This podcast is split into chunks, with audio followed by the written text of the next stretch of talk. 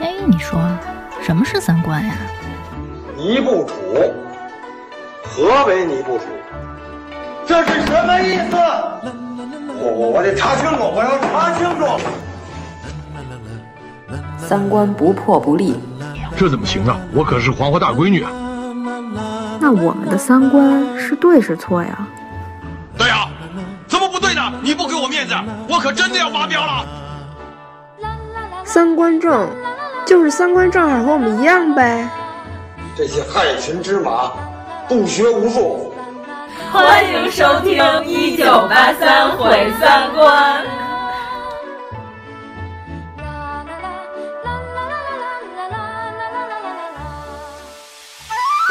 你的东坡哥好受欢迎哦，连皇上都来捧场了、啊。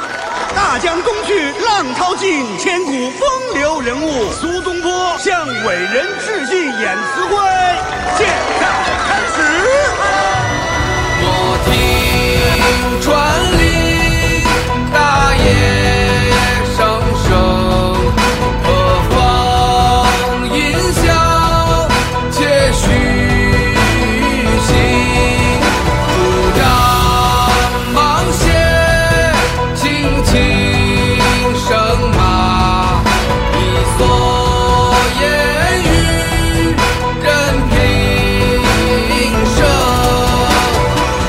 首先介绍今晚的两位重要嘉宾，皇上和皇后。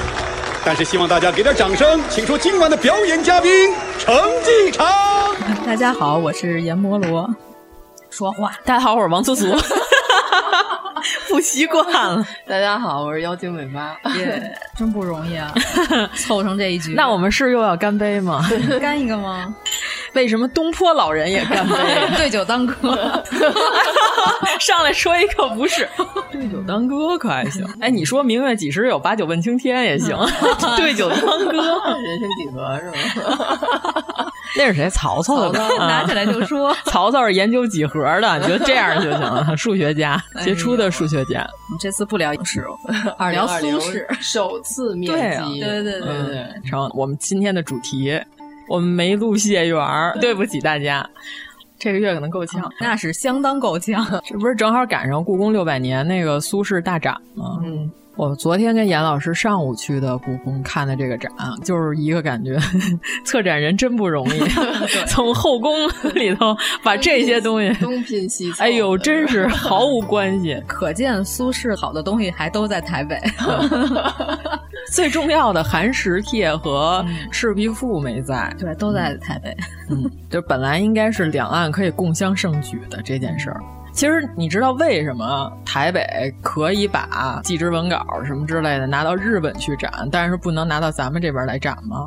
就是因为他们吧特别不要脸的一件事，就是他必须得写上是国立博物馆，哦、但是呢，咱们这边不可能承认，也根本就不能承认让你写国立博物馆，就是在它的海报上，日本那边可以给你写台北国立博物馆，所以永远台北的展品不能拿到咱们这边来，是因为这个原因。咱们这边只。能写台北故宫博物院是吧？对，但是他们就为了争一国力，哎呀，你 对呀、啊，简直是， 哎，我觉得真没必要，你知道吗？这分明应该是一个人类文化的共同遗产，是一个共襄盛举的事儿。那张国立能去台北吗？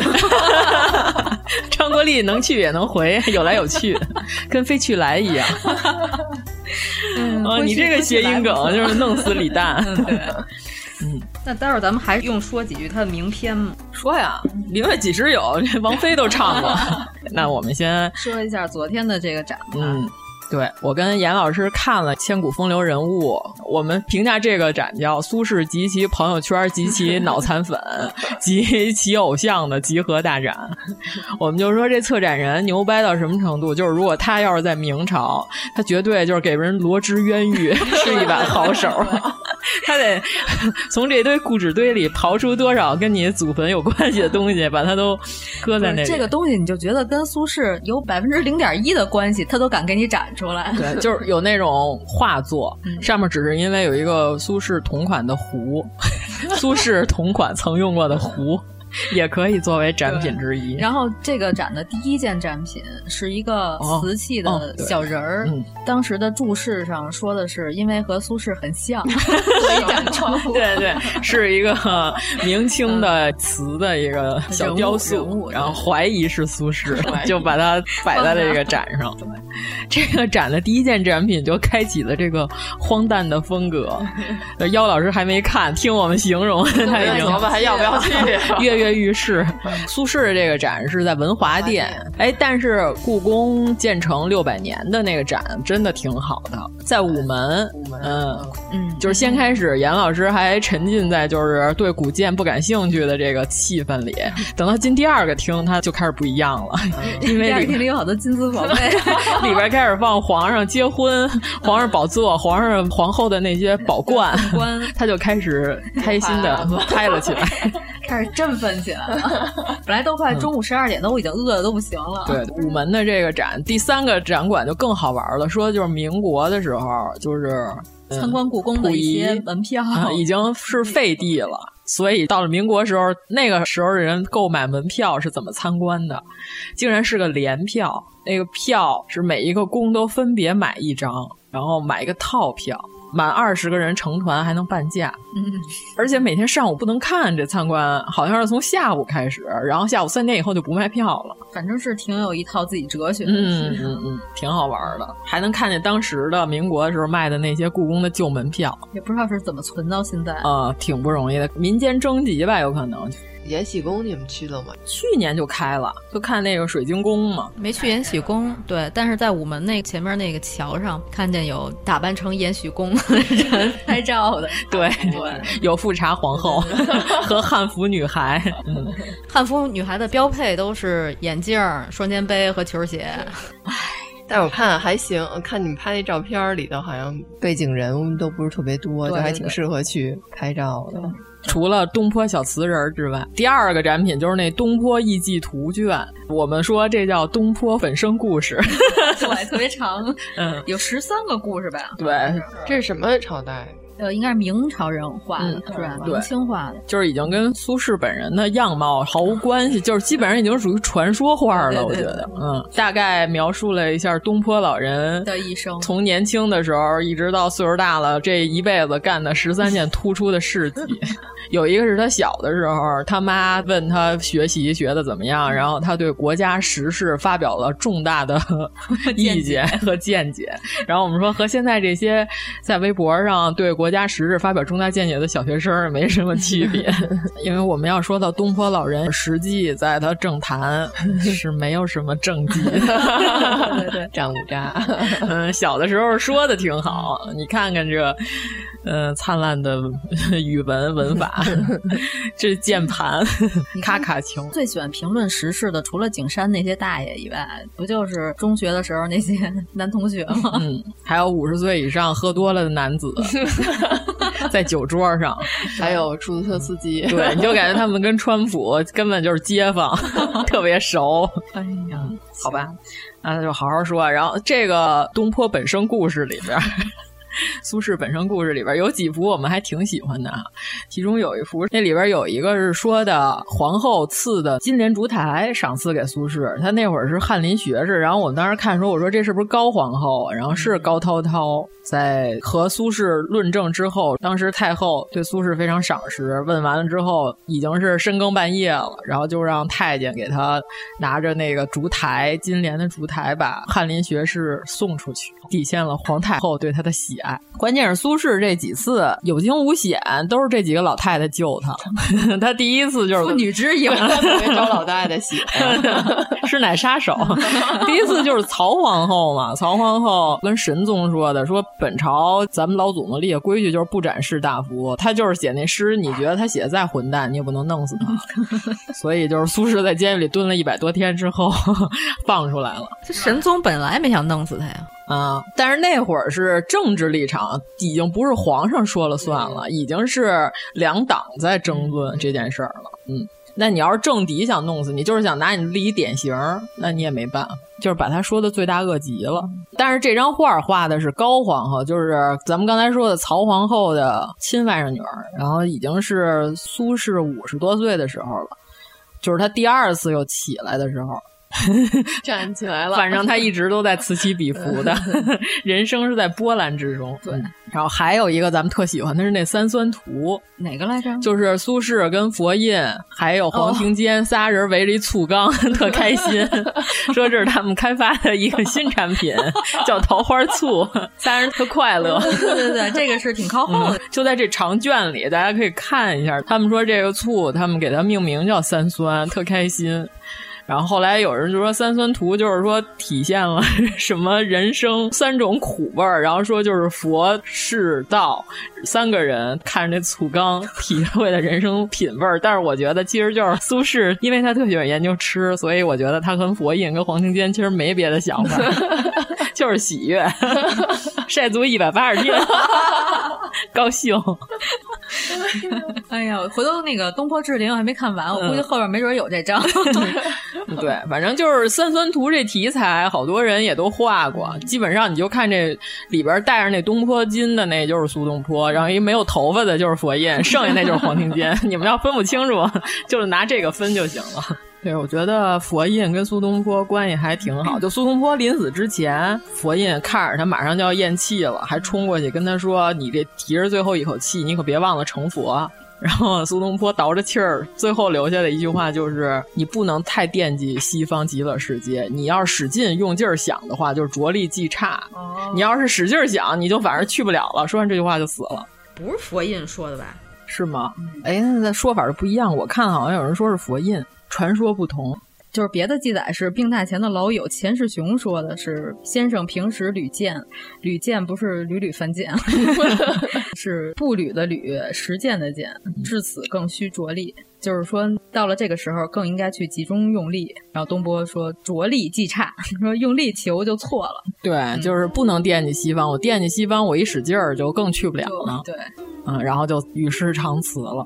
那接着说，就是这长卷里还有一我特喜欢，就是那春梦婆。嗯，昨天看那个，有有有，对，就是上面画了一苏东坡和一老太太，说的是苏轼第二次被启用的时候，后来又被贬下去了。嗯然后他这次去儋州的时候，这老太太是一个乡野的一个村姑、村妇，并没有真正的名字。啊给他讲这个铁杵磨成针， 李白，这老太太从唐朝磨到现在了，一根针都没磨出来呢，真浪费时间，生产力太不行了。嗯对，然后就是说苏东坡第二次被贬，就是刚才咱们说，在高皇后启用他之后，结果神宗长大了，上来了之后又把他就是第二次送出了外地。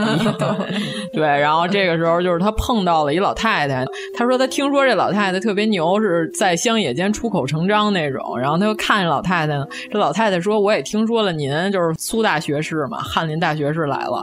然后他就是互相仰慕。 对，那老太太看见他之后，就是突然来了一句，她说：“世事只如梦耳。”嗯，就是哇塞，这么有境界的一句话。老太太上来看他就就是说“刀剑如梦”， 然后苏东坡就问什么意思？你为什么要跟我说这句话？佛印假发掉的时候还说世事难预料，然后还甩， 极有此理，极有此理。然后老太太 混乱，嗯，老太太什么都有。嗯老太太给他解释，说是说内汉，就是说您昔日富贵，一场春梦耳。嗯啊、我老太太说出了第二句人生哲理的话，然后又把苏东坡说出一身冷汗。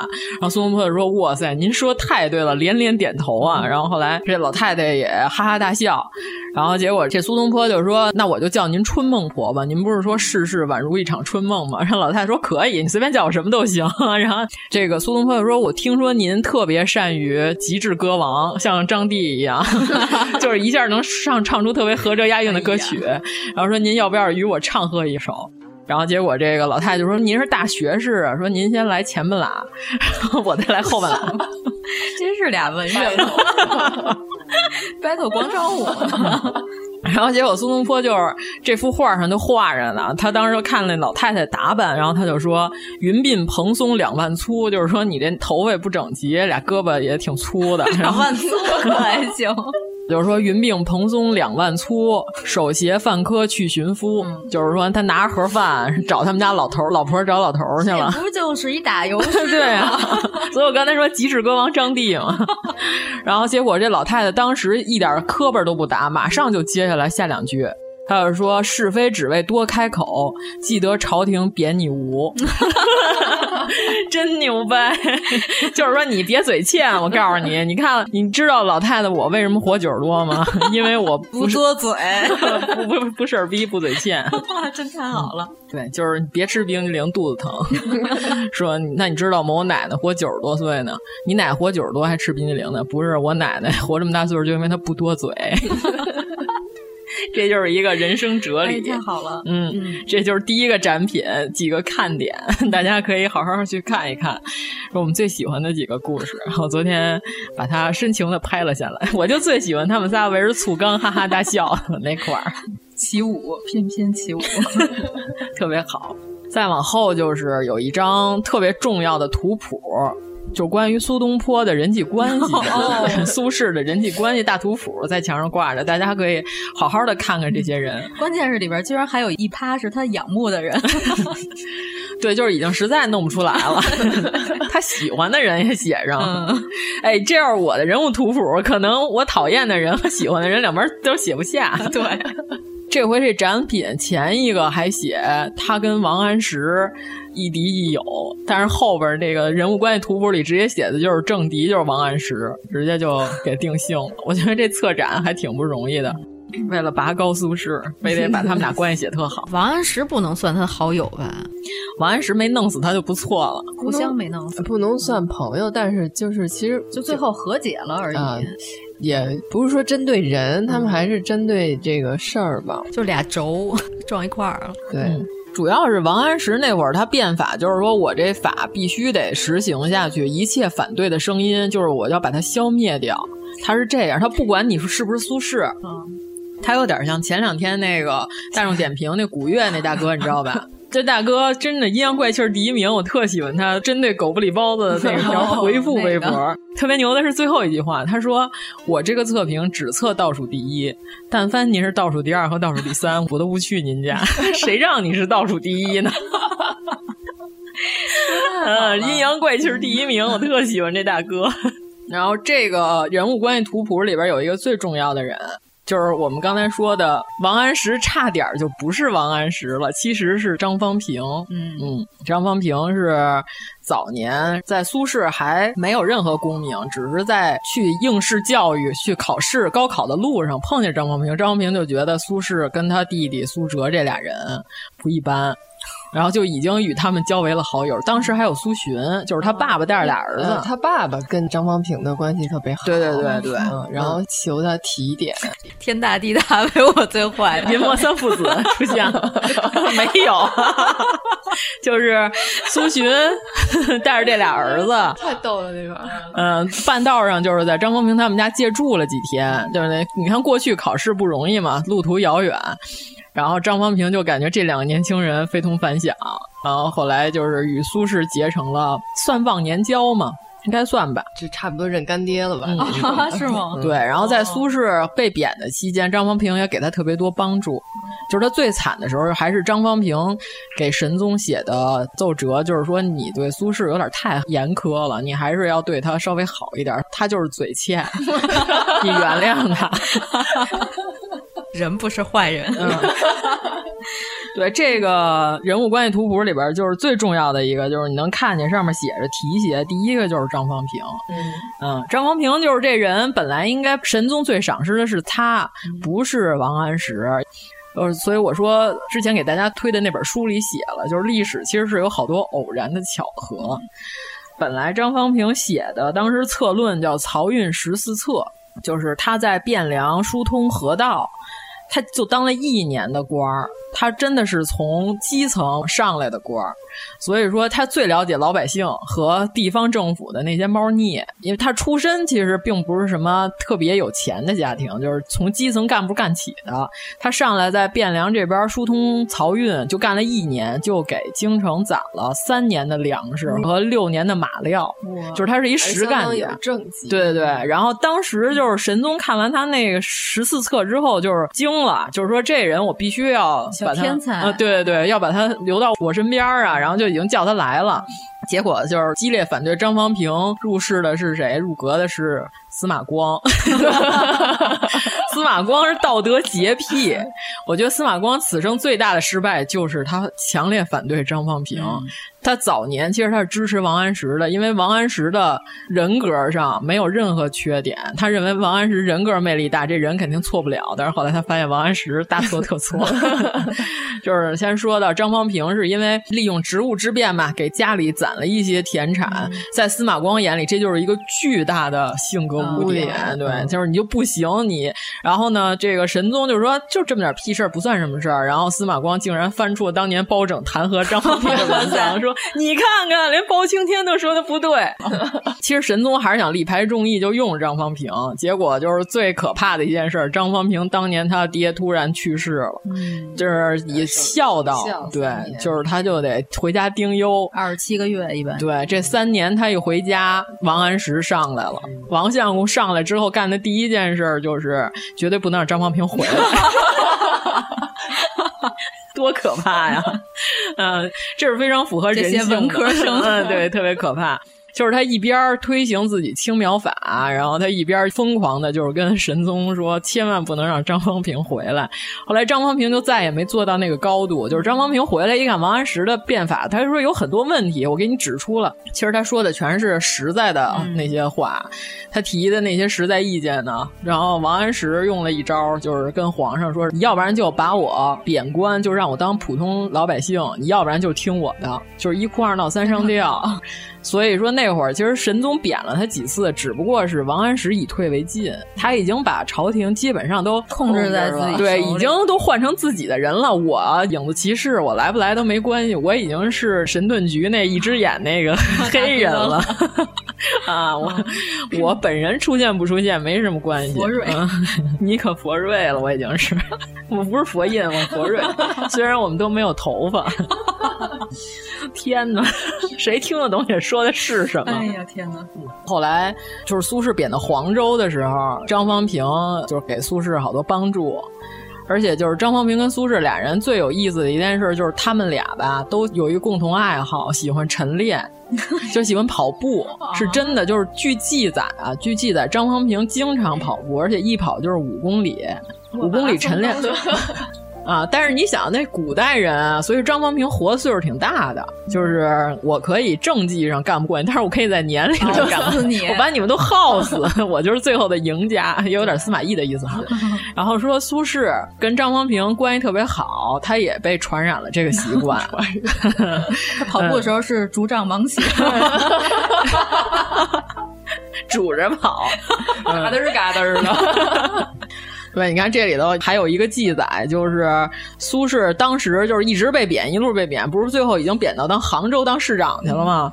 对吧？然后在疏浚西湖的时候，当时呢说每天早上杭州市民就会看到东坡先生在晨曦中慢跑，人家古代就有慢跑，对，就是每天杭州市民就看到这个苏东坡先生围着东坡巾，在这个苏堤 上呃跑 毛尖儿， 在晨曦里有一个微胖的男子， 胡子飘洒 哎，速滴还真是好像就是五公里啊是吗？哦啊，哦他就是给自己修的跑道，我跟你 说， 哇塞， 跑到头儿原来就起飞了。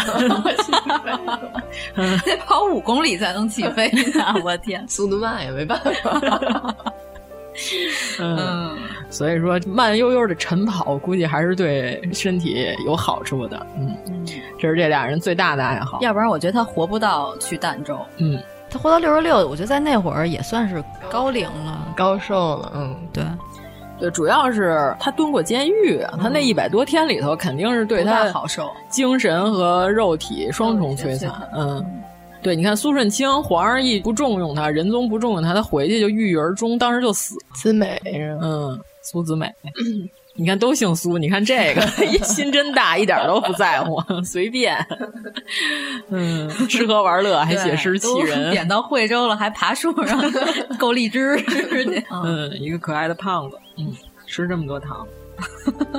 啊，对，有一个昨天看的记忆犹新的展品，董其昌的，这里边有一个苏东坡写的《人来得书帖》，董其昌评价他的字就是墨猪，就是又黑又 肥，评价苏轼，对，大家可以 是一黑怕，可能 黑怕， 对，就是大家回头看看这个帖子后边有董其昌的提拔，评价了苏轼的字。写的特别好，但是我看的资料里，就是说当时的人对他就有这个墨猪的评价，但是苏东坡不以为意，嗯然后还你越这么说，我越画成这样。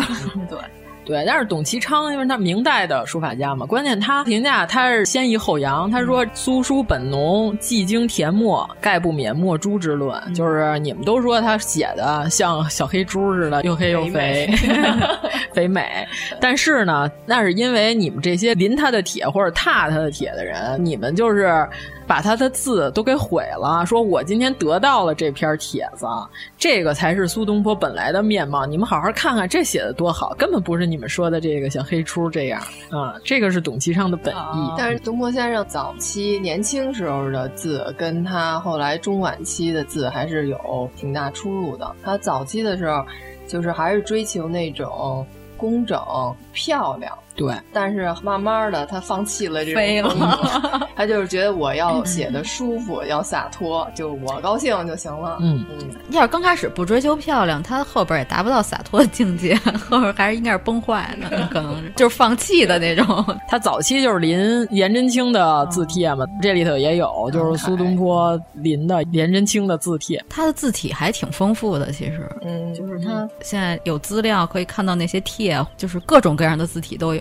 只有他给朋友发的那些短信和朋友圈儿能看到他真实的 自己。嗯，然后还有一个是孤熟帖，这是明拓本的，现在有三个拓本。故宫博物院收藏的这是清初的，清初拓的宋本的孤熟帖，然后还有一个是浙江博物馆的，是南宋的残拓本，没有这个全啊，但是那个应该是最接近的，那南宋北宋中间也没差多少年嘛，那清朝呢就几几百年了，嗯。还有一个是首都图书馆珍藏的是宋刻的明拓的孤书帖，就是一共是这三个版本。我们那天看他那介绍特逗，他说的就是苏东坡跟陆游，后来晚年的时候，在王安石岁数大了，已经被罢相之后，他们几个人去看王安石，心真是大。 嗯 对，关键不是他这里写的是告诉说是两人已经一笑泯恩仇，然后我说不，要是人家在上位，你在下位，你再去看人家这一笑泯恩仇，人家已经落魄了，被罢相了，你再去，这就是气老领导。 过去怎么样？你看看，哎跟我一样了吧？王安石竟然没有被活活气死。嗯对，然后这孤书帖不光是有苏轼一个人写的，还有陆游的《玉京行》《醉歌》《初夏》《春晚》。然后这里边还有苏轼给陈继常写的，嗯 太多了，太多异了啊常。性，对，说说。哎嗯 书信，那既然说到这儿，就是最有名的河东狮吼，嗯说的就是陈继常和他夫人的事 儿。对对，后来那个张柏芝和古天乐古天乐那影视剧吧，他说的是有电影儿是夫人吃的是女的醋，其实不是，嗯吃的是苏东坡的醋。没事儿，老跑人家泡着去。对对对，找陈继常打游戏，这些臭网友 子们，我跟你说，俩人，关键就是你想象这画面啊，就是半夜俩男的在屋里打游戏，也不睡觉，嗯 声儿还挺大啊，，然后一边抽大烟喝大酒， 然后在那儿很开心，哈哈大笑。然后结果这夫人就是晚上等到已经十一点半了，啊嗯这个客人还不走，我也没法休息。 突然就来了一嗓子：“几点了还不睡呀、 啊？”然后苏东坡看完了这个现场之后，他竟然没感到愧疚， 他还写诗讽刺 陈继常的夫人是河东狮吼。嗯，真是太没有眉眼儿高低了， 你们想想现在的这些妇女同志们，你们能不能忍受这种现象？我们就报警了。他写 完了这个之后，他还发表，然后让他这个名号， 名垂千史，对，名名扬天下，变成了一个大家都知道的故事。嗯，陈继常是苏东坡的老领导的儿儿子子，在黄州就是被贬到黄州的时候，俩人成为好朋友。贬到黄州以后对对对乌台诗案以后，他是那会儿苏东坡刚开始做官儿，就宋朝是你要先上一任地方，然后再回京任职。然后陈继常的爸爸，他当时任苏东坡第一次外派任职的那个地方的长官，地方长官就是他的直属上司，嗯，跟他还不太和睦。哦，是吗？嗯，一开始的时候不太看得上他，因为你想苏轼性格是那种挺张扬的，年轻的时候嘛，尤其年轻，在京里也出了名儿了，就那一 篇儿，对对嗯对是吧？就那一篇儿胡说八道， 乌台诗案，一会儿咱再说。就出了名儿了。然后到了地方以后也是挺张扬的，然后他这个老领导，人家是低调的这种低调的性格，就跟他性格完全相反的，然后人家是还颇有政绩。嗯，然后干了很多实事儿那种，就嗯所以就相当看不上的。老领导民族唱法，苏轼来一个 hip hop 说唱， 这老领导哎看不上，心脏受不了。哎呦喂所以就相当看不上的。说底下人曾经有人想拍苏轼的马屁，那会儿苏轼就相当于是老领导的秘书，哦，。帮老领导起草公文什么的。有底下人想拍他马屁，然后就管他叫苏 贤良，然后老领导就急了，说他算是哪门子贤良？真是的。后来就把这个拍马屁的人给揍了一顿，哦就挨了板子，哦然后就相当于打了苏轼的脸。 说你听听《贤良》这首歌，这才叫贤良 呢真是，你是世间的奇女子。嗯，太好了！ 天哪，这还有民谣的事儿 哦！原来老领导喜欢民 谣，他算什么贤良？老领导喜欢野孩子，嗯 那老领导可能不太喜欢他自己那儿子 陈藻，意气相投，他们两个对。儿子和苏轼多能玩到一块儿呃去。嗯，就是喜欢号的都一啊样，嗯要不然成为了朋友呢。但是苏轼和他爸的性格其实也不一样，嗯，他爸好像比较轴那款的，感觉到晚 年了以后，他爸可能想有点好名声吧，就 去哪儿都带着他这俩儿子，啊就是父子关系还挺好的。嗯，就这俩儿子得名了嘛。当时就是两个儿子已经惊动京城了那种的，文满天下了。就是一说这考试有他们俩人，其他举子直接就我哦明年再考啊，就明年再考 了，就觉得自己没有希望了那种的。到处带着，我感觉就是有点儿那种，有就是面儿吃饭吃到一半儿， 来给叔叔哎阿姨站来跳个舞。朗诵首诗，背首诗， 啊然后明月几时 有？跳个新疆 舞，关键是他这俩儿子还非常奔放， 让跳就还好跳，这口儿呢对对对 对让跳就跳，对， 一点儿都不在乎。嗯人来疯儿，那咱们说回王相公，嗯就是说说这个 你，还能回去？ 先说完王相公这个行行不靠谱的青苗法，嗯主要是他这青苗法一个最大的问题是什么呢？就是他想的挺美，他他跟神宗皇帝说的是说我不扰民，就是我不增加赋税的情况下，我能让咱们国家每年多挣钱。神宗说还有这好事儿，然后那你就快点说出来。然后结果这个王安石说什么意思？就是国家贷款，国家贷款啊，就是每年呃你们要购买这个新的这个种子啊、禾苗啊，无论是什么你要种地的东西，这个你跟国家贷款，贷完款之后呢，你可以第二年或者第三年，因为如果中间你要有灾年的时候，你再还。还呢，但是呢，国家贷款利率是多少呢？就是最低标准是二分利，百分之二十的利率。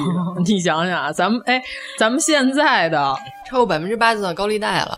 对，哎，不不不，咱们现在的民间借贷最高的不能超过百分之三十六，超过百分之三十六就是法律不保护。不保护嗯，但是高利贷就是比百分之三十六要高得多了，就是它这属于国家强制高利贷，强 制是百分之二十啊，这是最低标皇准。上怎么就能同意 我？哎因为神宗根本就不知道老百姓到啊底这个啊有什么生产力？嗯、对，他说那挺好的呀，这中间儿没有中间商赚差价了，咱们把钱给他们，他们到时候二手车，啊，对呀、咱们放这印子钱，我放多开心啊，对吧？直直接钱都给我。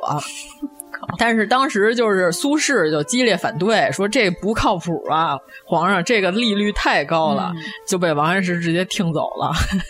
然后这个苏辙采取的什么态度呢？他说变法好啊，变法好，但是呢，呃，算个账，百分之二十太高， 他们俩的态度不一样，嗯所以苏辙其实还比较柔和一啊呃点，混的还可以。然后苏轼激烈反对的这种就不太行。关键是苏辙说了一句话，说的非常有道理。他说：“您看啊，您这是国家规定强制百分之二十，那底下那些贪官儿他肯定在您这基础上在涨。”他说：“万一要是再有人往上涨。”多少多少，这老百姓就根本就还不起这个税，到时候呢就会逃跑，你这田就废了，根本没人耕了。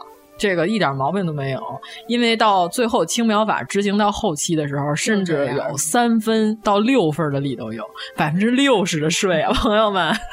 你种了一个地，国家拿走了六成，你只能分到四成，是最可怕的。所以说，青苗法其实就是一个恶法，就是它不管老百姓的死活，而且是国家放贷，你不能反对，就是国家抢钱嘛。说白了，对哪个老百姓说你能反对国家的基础税收呢？那你要是反对了之后，那你就算造反哎了。青苗法实施了多少年？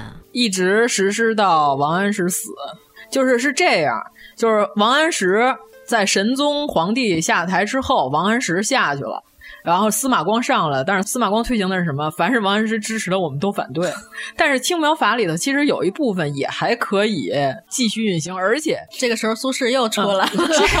这个法已经运行了这么久了，老百姓已经习惯了。虽然天下苦这个恶法已久，但是呢，这时候苏轼又出来了，他说。虽然青苗法不对，但是我们也不能一棍子全打死呀，这里边也有对的成分。完， 再次站对错误， 他还是嘴欠。对，结果司马光后来去世了之后，哲宗上来没多少年，又开始再次，反正就是这个法是反反复复，但是最后呢，等于说把北宋内耗，这国家就完了，耗空了，民力都不行了。其实神宗他想推行新苗法，他是想用这个钱打仗。他跟王安石想的根本就不在一股道上。王安石想的就是国家一定要把所有的劳动力和生产力牢牢的绑在自己的手里，只要国库有钱就行。他不想打仗，但是这神宗是因为他爹不是仁宗亲生的，嗯，你知道吧？所以他为了证明自己正统，结果他就左了。他说：“我为了证明我的继承合法性跟正统性，我干点什么呢？我要是能恢复当年大唐的时候北方的那些国土面积，那我可就牛了， 是吧？”就这种250 他想的是这个，所以他一直在跟北方地葛。你看看最后、 地葛的结果和下场是什么？所以说那个什么知否、哦啊，这里边竟然把神宗演成一个正面的高大的皇上，呃，太子，他那时候还是太子，对吧？哇塞，我不可思议！我说就是这个家伙，嗯断送了北宋啊那的可不基业。把大宋给折腾成啥样了？其实不是毁在我们敬爱 的这个宋徽宗的手里，到宋徽宗那会儿已经积重难返了，已经是不太行了。这国家已经弊端完全显现出来了。宋徽宗就吃瓜烙的，我跟你说，太倒霉嗯了，这个人。 人。但是他吃瓜烙的前提呢，是他也什么都不管， 他这个瓜烙吃的也不冤，嗯。 就是从神宗开始，反正就是一个是和谐美好的这个提意见的上书环境没有了，另外一个就是老百姓被折腾够呛。 嗯，党争也是很厉害，对对，国家内耗也是非常大。可以说说为什么苏轼这么遭人 恨？ 嘴贱的事来说吧，哎可以说 一说。那咱不是一开始就说了吗？最开始从苏轼的文字资料里找材料给他上报的，就是我们说过的沈括老师， 啊，沈括科学家。，科学家，嗯，但我觉得这个可以理解呀，因为沈括他是个理科生啊，他是一个点外卖的人，他和这种自己做红烧肉的人肯定不是一个路子。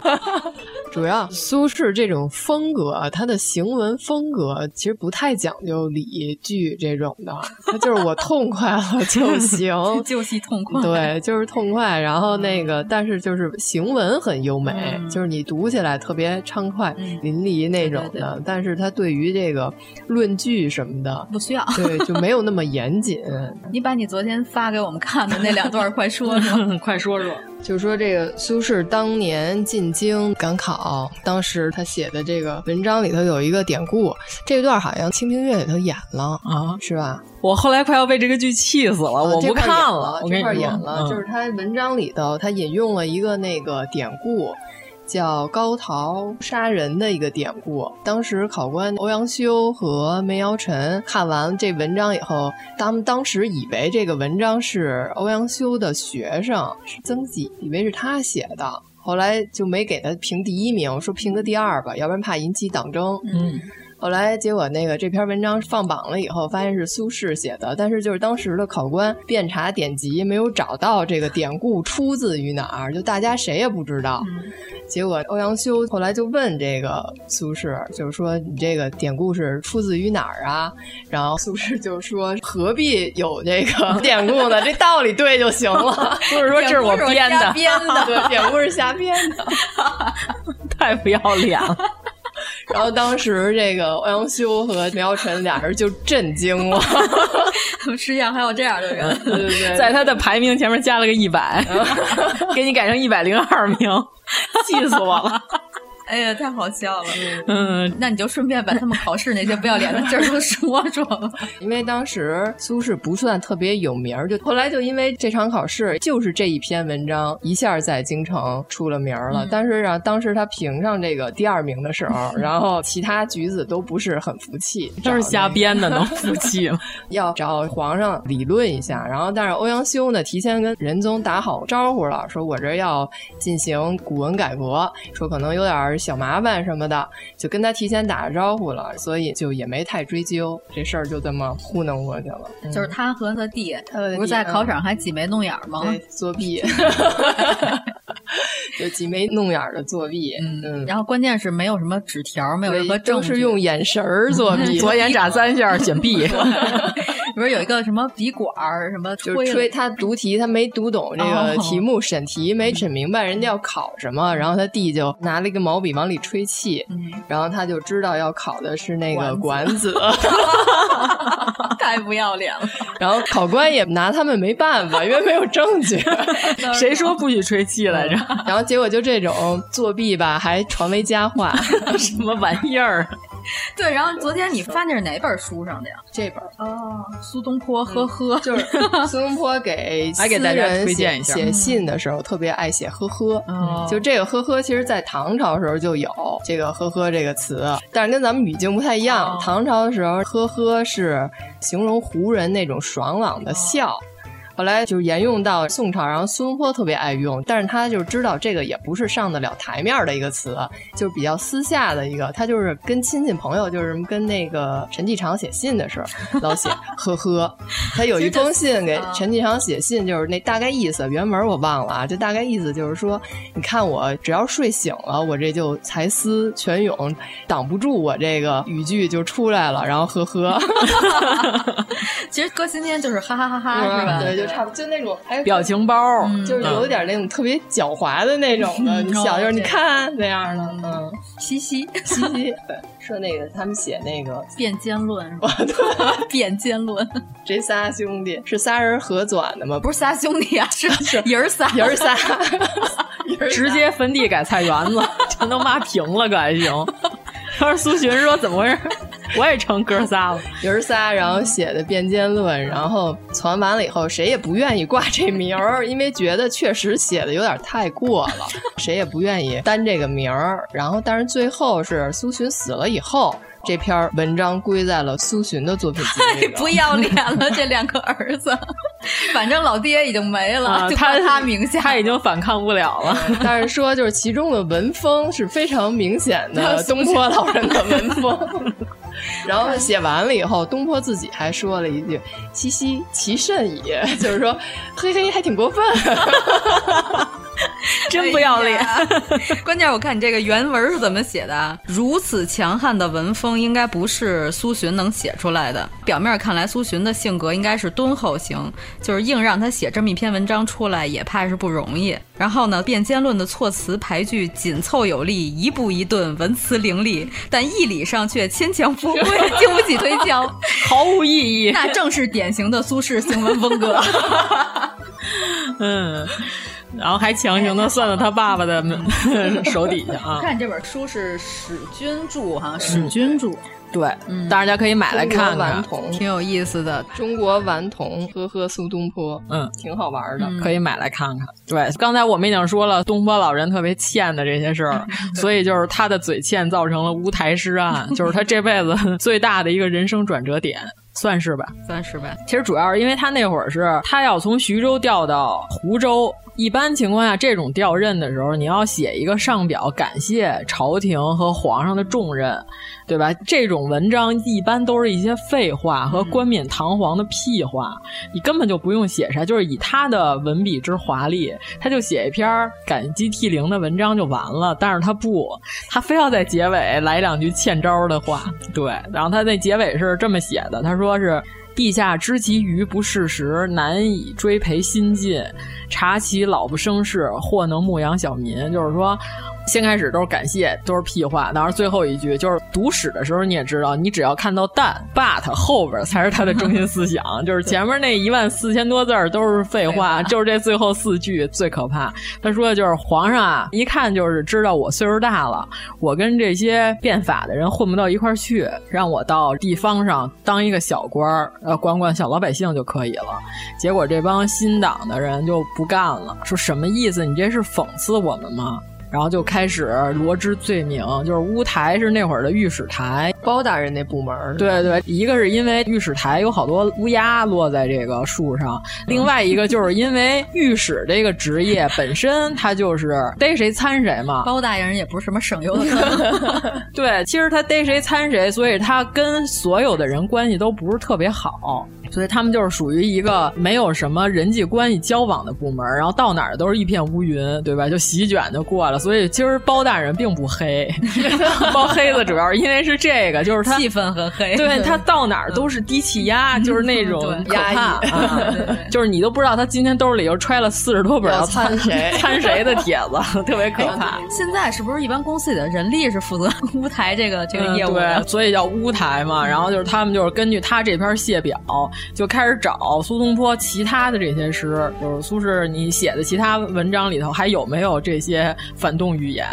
然后又找出来了一大堆、这个，一找一个准儿嘛，啊对对， 都是反动的。 想找人要是不反动都难。主要负责寻找反动语言的这个人呢，就是沈 括。对， 嗯。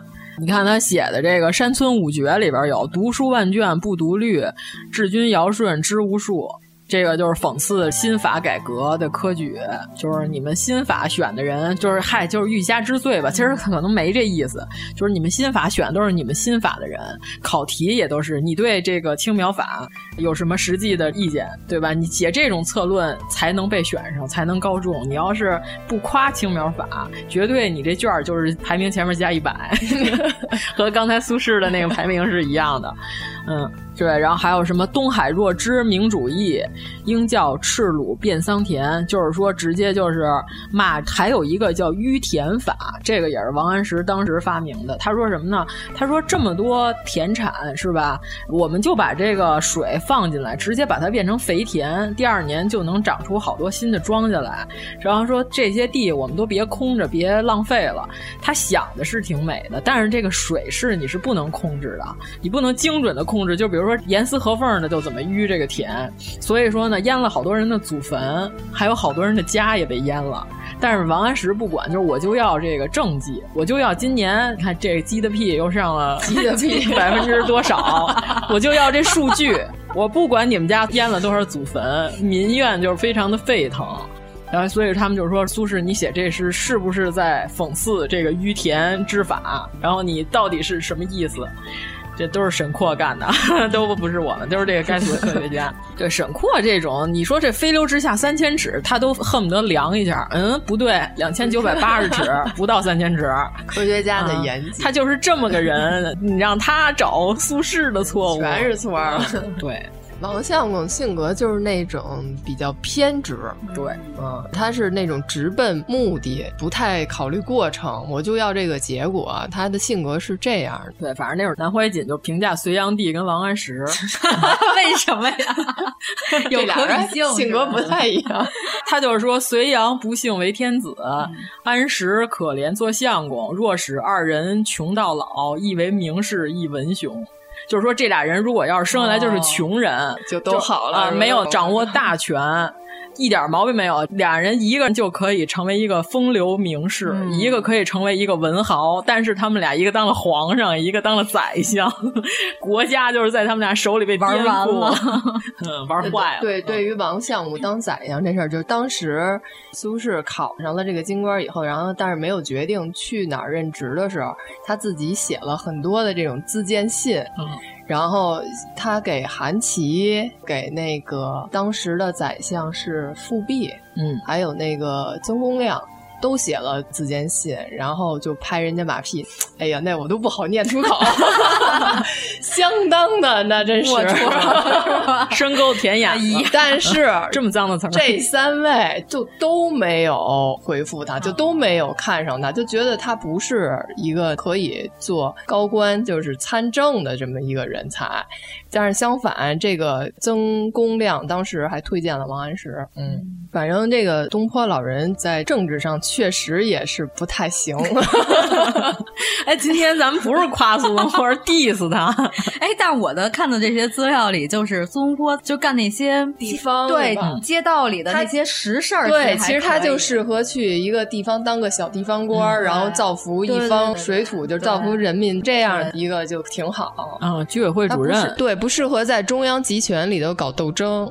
嗯，他就被玩死了。你看，连大街上老太太都能随便说 他。 他要是当一个居委会主任，他肯定能评上优秀干部这种。嗯，但是就是说，民间好多关于东坡先生的这种笑话、集锦什么的，其实并不是真的存在的，嗯就不是那会儿还老说他有一个妹妹什么的，其实啊苏小并没妹有，哦脸对特长。对对对，其实都没有，都是写了一你些金斗儿说过吗？ 就是说明，就是东坡老人在这个民众的心里，就是这么一个乐呵呵的、可以开玩笑的这么一个形象。是阿凡提达那样的人。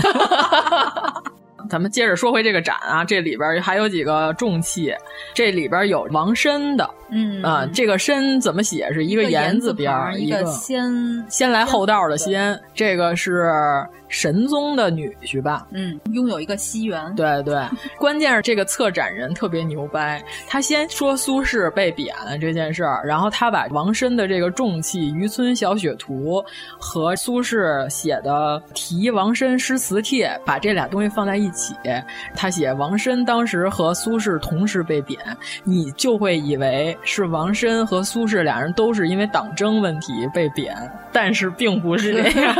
王申被贬是另有原因，因为你想他是皇上的女婿，一般情况下，如果他没有做出太出格的事儿，他是不会被贬的。他被贬的主要原因是什么呢？他一凤凰男，他对公主不好。我查了一下《宋史》里边《公主传》写的，按说这应该是比较权威性的说法了啊。当时公主病了，病得挺严重的。这里边形容王申当时的行为是什么呢？不禁细行，至与妾兼主旁，就是说公主躺床上哼哼，他和小妾在旁边腻腻歪歪，俩人在这儿亲亲我我，这不是诚心就是想把公气主死活活是吧气死吗？ 结果公主是非常贤惠的一个人，一直到公主死了都没有把这些事儿告诉神宗，说的是公主死了之后，说奶妈跑到神宗面前哭诉，说出了真相。结果这个神宗听完之后大怒，就把王申给贬了。所以说，王申的行为是属于这个渣男行为，和苏轼老人的嘴 欠是两条不一样平行 线 但，是并没有相交。王申嗯和苏轼还是能玩到一起 啊，对，虽然他的画作、他的诗词是一等一的好，可能公主看上他也是因为这个，我估计还是因为他长得那挺搞帅艺术的男青年，嗯，你 想，对，但是他本质呢，就听他这行为，就是虽然咱们说古代是一夫一妻多妾制，但是你想想，你躺床上哼哼的时候，他把这小三儿带你面前，俩人在那儿腻咕，那少一辈的歌里早就唱过， 搞艺术的男青年，搞艺术是为了搞姑娘，嗯， 搞姑娘又不止只搞他你一一个， 花粥说的哈，花木兰他爹说的。 我去， 哎呦，真的，我这花木兰这电影儿，我看完他爹叫花粥之后，我都震惊了。哎 呦我说哟，唱歌的民谣， 民谣歌手没毛病，还 能打仗呢，真棒。花木兰你们都看了吗？没有。哎呀，给我笑死！敢看呀、啊喜剧就是这个剧吧，十岁以下、六十岁以上看没有一点问题，中间年龄段的就别就看。姥姥带着孩子去没事？对对，因为啊老年人跟不上字幕，嗯， 小孩儿呢思想比较简单，嗯不是，我觉得这个片儿吧，因为之前迪士尼拍的那动画版的，我就没没看。看，我也没看过。你说，就像如果咱们中国人拍一个小妇人给美国人看，你觉得美国人想看吗？ 美国人肯定不想。对啊，就是一样的道理。对，人都看完都说，我算知道中东人看完《阿兰丁》是什么心情 了。嗯，肯定也是很不开心。嗯我感觉这个东坡老人这性格，其实他跟谁都能玩到一块儿。对对对，嗯不挑对，就之前他不有一个跟他特别好的朋友是叫张敦吗？啊，对，对俩人一对起对对爬对山什么的。我们今儿刚查那字，啊 嗯差点念成张 纯。张敦跟他那会儿特别好，俩人一起爬山，还住野庙什么的，还签名那儿是。他老同学，好像是啊、还一起看老虎什么的，然后最后人家占了王安石了嘛，对就要把他弄死，往死里弄的。那么对，就是往死里弄的这。个张墩儿，嗯，都是小西柱郭的儿子。 我觉得苏轼当时看完了这个人的性格，他就应该远离他。这种左的人不应该轻易结交，其你实知他道吗？当时已经看出他是一个左人了，有，反正是一个非常有杀伐决断这样的一个性格的一个人。嗯，对，而且整你的时候，往往是你身边的人整你整的最狠，因为他搜集你的资料比他最了解你了。对他搜集你的资料比沈括搜集的 全。哎不是，我觉得但这个是苏轼控制不了自己跟这娱乐，呃，对，嗯，我觉得他一贬再贬，也是因为他老表现的还特娱乐，你知道吗？嗯就都到那儿了，还高兴，哎，我吃荔枝啊，我高兴啊。就好，你走，再往那边去，嗯。然后跟狗抢羊蝎子吃，但凡表现的我惨一点儿，可能都不至于这样。对，嗯就老师批评你的时候，哭的小孩儿肯定是先让你放学回家，就你在梗梗脖子，哼，我告诉你，放屁，就是我，对， 就是这种，肯定得被训到六点半都回不了家。 但是你可以给老师讲道理啊啊。对 对，又说回来了，因为这里边苏轼的东西不多，就是已经开始胡闹了， 有这个黄庭坚的《君一帖》，朋友圈出现了，嗯，对，这篇儿是当时黄庭坚喝醉了写的，所以这里边有很多字有点哆嗦， 自成一派，非常优美啊！我们还是很喜欢这篇帖的。并且在在他的注释里也说出了这个问题哈，嗯有点对抖。 黄庭坚、李公麟和苏轼关系都特好，这个嗯看人这朋友圈儿， 你这是顶级啊，你看看这人儿，你看这后边写提拔都是 谁？嗯，就董其昌都得战战兢兢的写个拔。哦，对了，咱刚才说王申那《渔村小雪图》没说完，后边儿除了有乾隆老爷子的大印， 还有乾隆组织当时所有的清宫大臣，哦对对对对啊所有的人集体站在这幅画前面，给我写命题作文。 读这后幅 画感 关这幅画有感， 对在这个图卷后面续了好几百米长 的，还有刘统勋的 对刘作统文勋，嗯， 刘星的父亲，刘统勋， 哪儿跟哪儿，嗯。嗯，太好 了。啊，长得跟张一山一点儿也不像。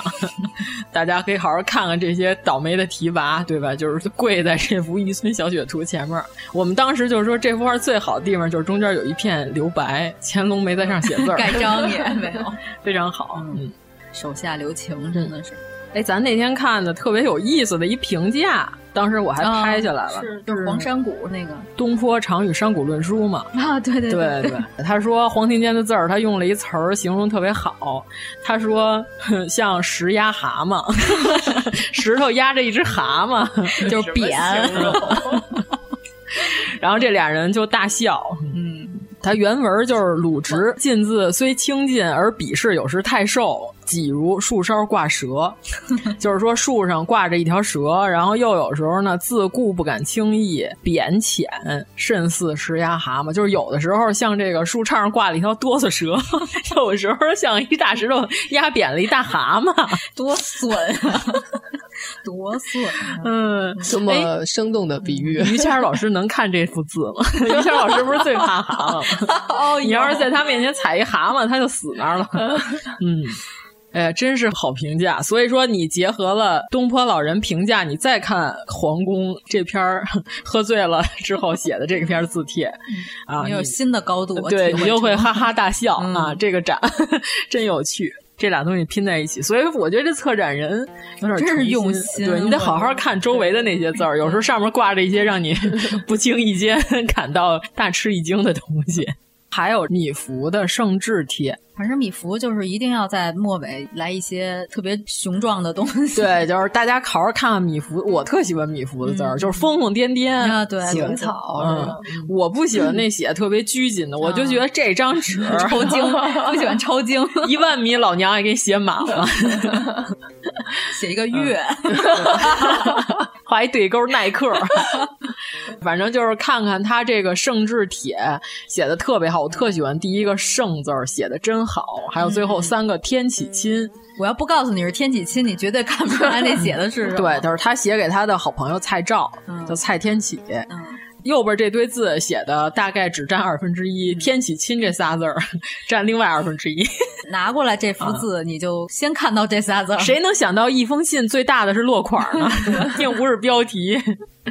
呃，非常好，我特喜欢“天启亲”这三个字写的。亲是我们刚查了一下，就是亲戚的意思，对吧？淘宝，嗯，不是亲那个 亲，嗯亲好评， 亲哦包邮。是不是米芾啊？就是他特别爱把人家字画借过来，他临完了，然后把两幅送回去， 让人家挑让哪人个是家真挑，的，让人看哪个是真的，哪个是假的。如果挑错了，就活该， 就活该。然后真的那个他就给弄过来 了，哎太不要脸。我记得好像是米芾，我以前看书上写的。所以说你得弄防伪，太可 怕了。拿一灯一照，嗯还有这个苏轼给李公麟三马图写了一个赞，然后还写了一个引，但是这个现在只剩下后半拉了啊。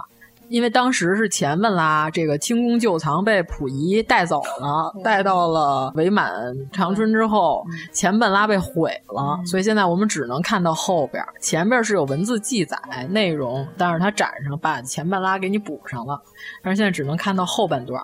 但是李公麟虽然是跟苏轼关系特别好，可是，在乌台诗案的时候，李公麟就采取了躲的态 度，置身事外，就等于我也不表态，并没有帮助他。哥们儿胆儿小，躲了行不行？结果之后呢，苏轼的两个学生在多年之后再碰上李公麟的时候，李公麟还是很惭愧的，当时拿扇子掩着脸，不敢见苏轼的两个学生。 胸口纹着一切从 心， 怂。哎呀，反正你就看宋朝的这些名臣之间的这些事儿，哎呀，都可有意思，可有意思 了，都对特别逗啊都。但是黄庭坚说过，说李公麟画的苏轼画的最像，但是现嗯在没有真正的李公麟的那幅原作流传下来，所以我们也不知道东坡老人到底长成什么样。反正大概齐也就长那样嗯。但是我看画像一般还都偏瘦，没有画成一个小胖子的样子。 肯定他每天跑五公里 呢，嗯，带着东坡金，想他穿成那样跑，负重前行嗯像哦那会儿也没有运动对鞋啊，不像现在穿着这个短裤跑，他可是那样的跑。这个想象一下画面， 挺疯癫的感 觉。许仙娘子那样跑，嗯，想象一下在晨曦当中， 宽衣大袖跑过来，还挺兜风的那袖子。也是一景儿。嗯，他死了之后，他有好多碑刻，后来都被哲宗还是被蔡京吧，就被毁了。也是因为政治斗争嘛，站队，所以说现在留下来的碑帖非常少。所以这里边有一个是咱们最喜欢的，他写他恩师的《醉翁亭记》，嗯，但是是他早年的临摹是吧？是他早年临颜真卿的这个书法体写的这几个大嗯字，大家可以看看，写的非常好。虽然就现在只剩帖了，嗯但是这个碑的原碑在西安的碑林博物馆，到时候大家可以去好好看看。找一找。碑林还是有不少的好东西呢，好东西真多。嗯，对，你看我们又 Q 到了，除了李小孩儿和景教《流行中 国杯》啊嗯李小孩的项链和流行中国杯都在国博， 对我那天说他的石棺在碑林，嗯实在拿不过来了。可能太沉了。 景教是国博的是拓片，原作还是在碑林博物馆。除了刚才咱说那个《醉翁亭记》，还有一个是林的王羲之的《讲堂帖》，嗯，这个原作好像也在碑林博物馆，到时候大家可以去看看。这里边还有他朋友圈里不太有名的你说说，傅瑶玉、傅瑶鱼，不太有名儿。但是现在存世的只有他写的这一篇字帖。但是这个人他不有名儿，但是苏东坡写的《赤壁赋》是写给他的，《赤壁赋》可是太有名儿了。嗯对，现在《赤壁赋》在台北博物馆，大家想看的 话也只能去那边儿。嗯，现在暂时也去新不了一时半会儿去不了新冠这么严重，大家暂时也去不了了，看不了就看不 了吧。说说苏门答腊四子吗？苏门答腊四子， 你来吧。就是苏门四学士嘛，黄庭坚、秦观、陶卜之、张雷四个人。关键是吧，他们四个人都是出自苏东坡的门下，但是最先将这四个人并称为四学士，然后加以宣传的是苏东坡本 人， 自己组了一男团，我感觉经纪人，对，经纪人打 call。嗯，所以他和陈启长唱《来来，我是一个菠萝》 还真有据可循。你十八相送你还没说 哦，对他跟陈启长俩人，就是他们俩胡闹到什么程度，就是好到什么程度，就是半夜打游戏，半天不睡觉，被人媳妇儿呲的也就算嗯了。 后来苏东坡说：“那我该回去了。”然后陈启长送他，依依不舍，依依不舍，送到什么地步呢？就是已经送出省 了，送出了自己这个 省。是李一龙送长公主，他 媳妇儿是得 跟他急，是得弄他，是得揍他，气死了。 哎，嗯，哎，就小明那版陈继长太贱 了，你得说哪个小名嗯，儿啊，和你哦别施夏黄明小明，儿施夏明，施夏哎呦明，你刚才说，我真以为我错是了黄晓明呢啊，施夏明的《昆曲》里对边那是段会是他和单文那版，在 B 站上就有，你就看去吧，太可爱了也。就觉得苏东坡是一个挑拨 夫妻关系的这么嗯一个个 混蛋，小博半天，最后还是被人媳妇儿揍了。 人家还是非常相爱的，嗯人家就夫妻感情是没有问题的。 哎，其实咱们这么说，并不是贬低东坡老嗯人，是咱们让这个历史人物更活泼了。你不觉得他更真实了 吗？就是一个顽童，啊就是特别可爱的那种。但是你要真实生活中有这么一个， 确实也挺挺招头人疼嫌的。对，你想，只有小龙女才能忍得住老顽嗯童。你看看全真派剩下那些人能不能忍受 他？嗯，那几个道士头疼不已， 仗着你辈儿大胡 闹。就是说，这个展里边儿策展有多么的，就是无关艰难 没有关系的东西放在里边儿。有最最最莫名其妙的一个是颜真卿的争座位帖， 就只是因为苏轼临过他的字，然后把颜真卿的争座位帖放在上。哦，嗯就是搁在那篇《醉翁亭记》旁边是吧？对对哦对，是明拓本的，嘿呦嗯，颜真卿的《争座位帖》张作为帖现在是不是也在碑林啊？哦，好像是吧？回头再好好查，再查查吧。嗯，有可能。如果在的话，我们这几篇都可以今年去的时候看一下。嗯。嗯，当时颜真卿写的，他是尚书右仆射的时候，定襄郡王郭应义跟他俩人一块儿写文章，就是骂街，骂是朝廷关于这个座位争 C 位的这件事儿。 嗯，对他直接写给郭应义，就是说他谄媚宦官于朝恩，以至于于朝恩的礼遇都高于六部尚书了，抬高宦官的座位。然后颜真卿就是根据这件事儿，他就看不惯，然后他就写信直接骂人家，写的这么一篇争座位帖，到时候大家可以看看，我觉得还挺好的。过去的人不会背地里。是不是有黑子要黑什么之类，就直接我就写文章骂你。 你现在是要穿插进入骂街的阶段吗嗯，没有，就太不顺滑呃了。刚才是一开始就上来就要往起拔，啊 上来就要骂，嗯，不拔了，不拔了。主要是我们刚才说到什么？说到饭圈儿来着，饭圈儿骂人这件事。哦，对，就是说这个饭圈儿这是下等人嘛，混饭圈儿都是下等人，没毛病。我们觉得最大的问题是什么？就是他们没有人类正常的这个情感。比如说，人家就事论事，我就这件事儿来和你争论，他不论对错，他直接就把你打成黑。就是他认为你所有的针对我的争论，全是因为你在黑我喜欢的东西，没有是非明辨了。所以说，这种人是下等人，是一点毛病都没有的。具体我们说的是谁，自己品去吧。 哎呀，我这也是东坡老人， 最后非得夹带两句，一万四千多字后边的那四句最重要。后啊边还有几篇苏轼年轻的时候写的，什么《闺怨帖》呀、《春中帖》反正就是这几篇是苏轼年轻时候的字帖，反正我们也能看得出来，这个策展人是尽量嗯的嗯要、尽力了，尽力嗯了，对对对特吧别不容易。 把故宫里的所有苏轼能拿出来的东西都搜了出来啊了对，所以我们还说美术馆里其实有苏轼的画儿、对对对，但是没有借来。但是这次是跟天津那边借了一个，嗯嗯，就是那篇儿。苏轼临王羲之讲堂帖，这个是跟天津博物馆特地借来的，嗯就是大家可以重点看一下这篇儿，非常好写的。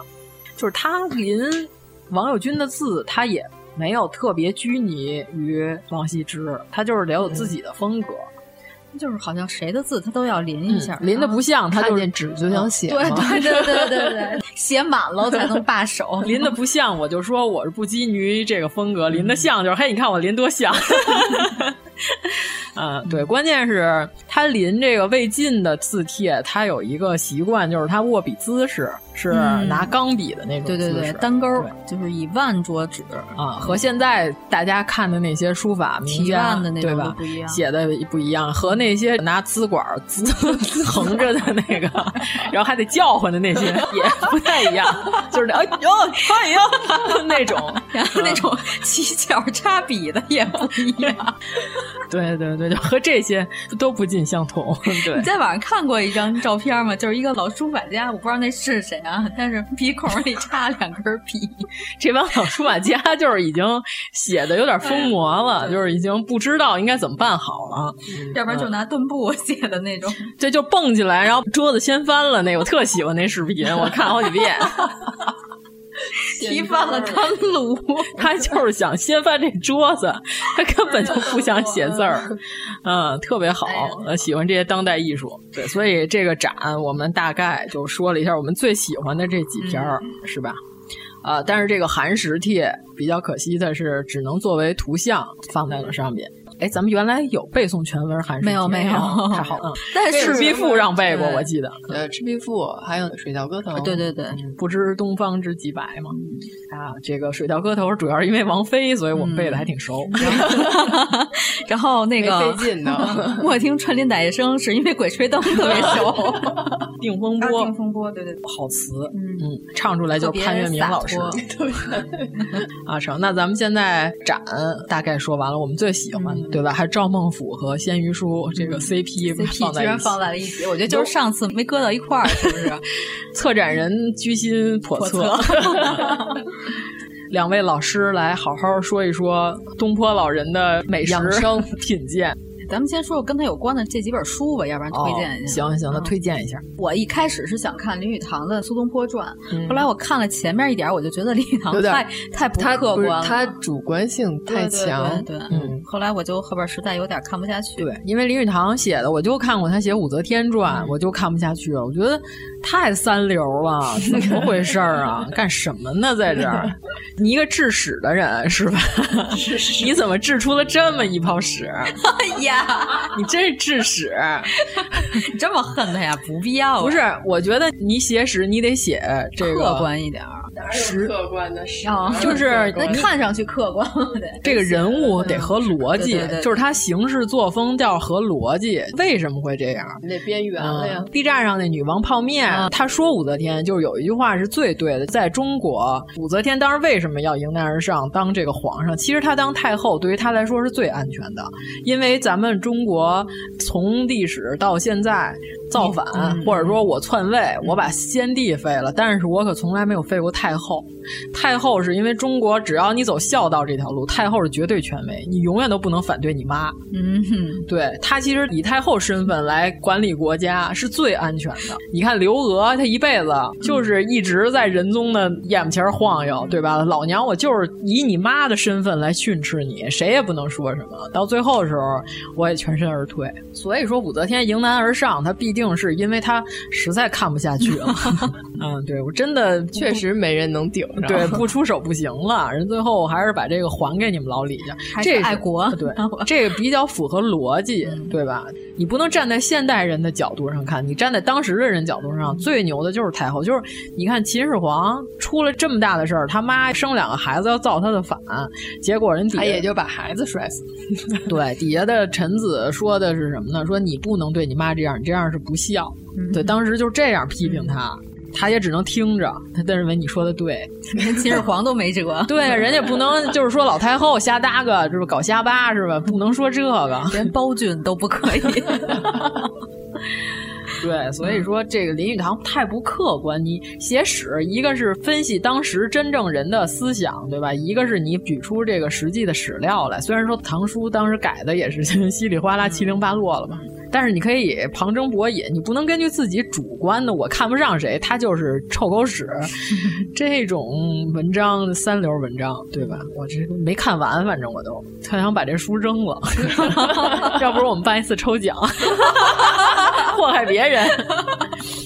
嗯，你要不然也推荐一本儿你最近看了关于松坡的这一派内容的书 我最近籍啊没怎么看，就是全指着你们俩呢。不是，就你刚才那本儿，咱们推过大宋那些 年，对，啊，赵冬梅老师，对我，因为我最近在看马亲王写的《显微镜下的大明》， 嗯，所以说其实侧面证明，在不管哪朝哪代，在基层干活儿，咱们中国社会都是最不容易的，就是基层的这帮干部。你看了《显微镜下的大明》第一个私捐案，哦你就知道了，干部要把这事儿干好了。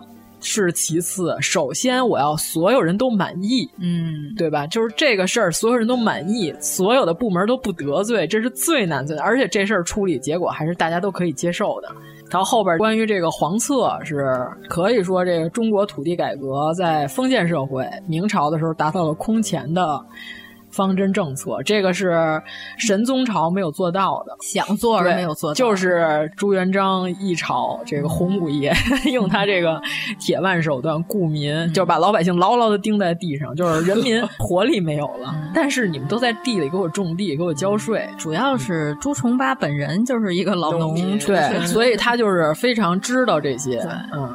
所以张方平没准儿能搞起来， 对对对对对吧？马亲王里边写了，当时还收录了一段朱元璋的这个讲话 圣旨，圣旨写的特别糙，你知道吗？哦是吗嗯基本上就是大白话，就是属于那种你们就给我好好查查这地，我那些兵反正也不打仗了，就让他们去查。哎，基本上就是原话，我刚才哦复述的这些就是没有那些文绉绉的知乎者也。不是皇上都有一个专门帮他写诏书的人啊吗，对，但是这篇儿可以看出当时朱元璋迫切的心情，就是我这是急于哦口述了直接。他就是要搞人口普查，我怎么收这个税，我怎么理这个财，我得先知道人都有嗯多少人，田地都荒废了，我得把你们都牢牢的钉在地上，让你们给我种地，把钱给我交上来。那里边写的是谁我忘了，不好意思，就是回头再看吧。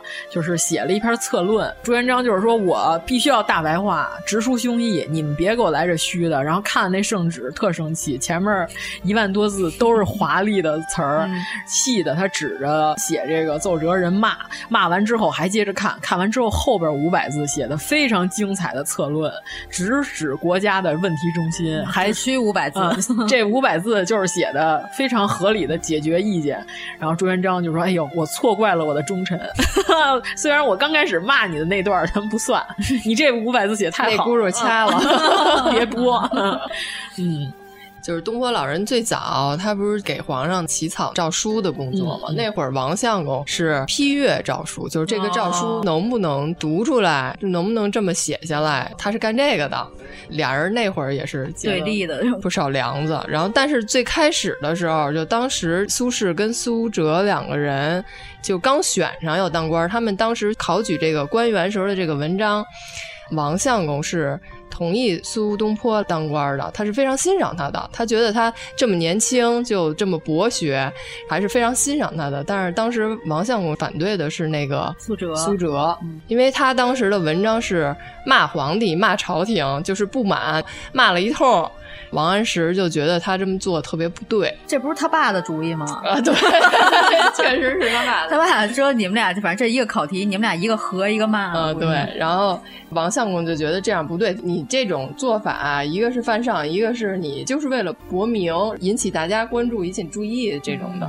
所以苏辙能不能来当官，就分成了两派，是非常有争议的。当时也是因为这个，他们的爸爸苏洵恨上王安石了对对对，然后去王安石他们家还不跟他喝酒，对然后然后王安石的儿子又恨上了他，哎，我觉得吧，主要是因为王相公可能没干过甲方，不知道乙方提案的时候，一般都是提两套方案，一套特别激进，一套特别正常。一般那种激进的呢，甲方应该就这个不太行，哎，这个还可以，这就定了，就定稿了。所以这个苏轼就是定稿的那方案，苏辙就是激进的那个飞机稿。对，你说咱们开个窗户行不行？不同意，那咱把房顶掀了。哎，开个窗户可以， 就是这 个。哦这样的，嗯我觉得他们老苏家真应该开个广告公 司，肯定能赚钱。嗯，然后我看的是中之中是吧？之中的这本《幸会苏东坡》，整合的比较全面，图文并茂。但是它有一个致命的伤， 就是字儿太小了。我以我这个三十岁的高龄， 三十多岁的高龄，我都有点看不清楚了，快。我看看，我翻翻这本书，嗯，但是它内容就是特别密集。嗯嗯，这我原 来推要荐把王相公画的跟 马大姐夫五毛钱五毛啊俩，钱俩嗯大红鼻子头儿可还行，还挺可爱对的。反正这个书好在哪儿呢？就是你想迅速全面的了解一下他的生平，你买这本书应该是可以的。妖老师这边就是刚刚推荐的这本史君的《苏东坡：中国顽童呵呵》，嗯，然后我还可以再推荐一本，就是苏东坡自己写的《东坡志林》， 里边记述了好多他没用的东西，啊啊日常，他的对日常。他的养生，他吃尿碱的事儿， 反正你看他这个就知道，他生活就是游山玩水，吃吃喝喝，然后养生大保健，然后没事儿练个丹、祭个天啥的。对。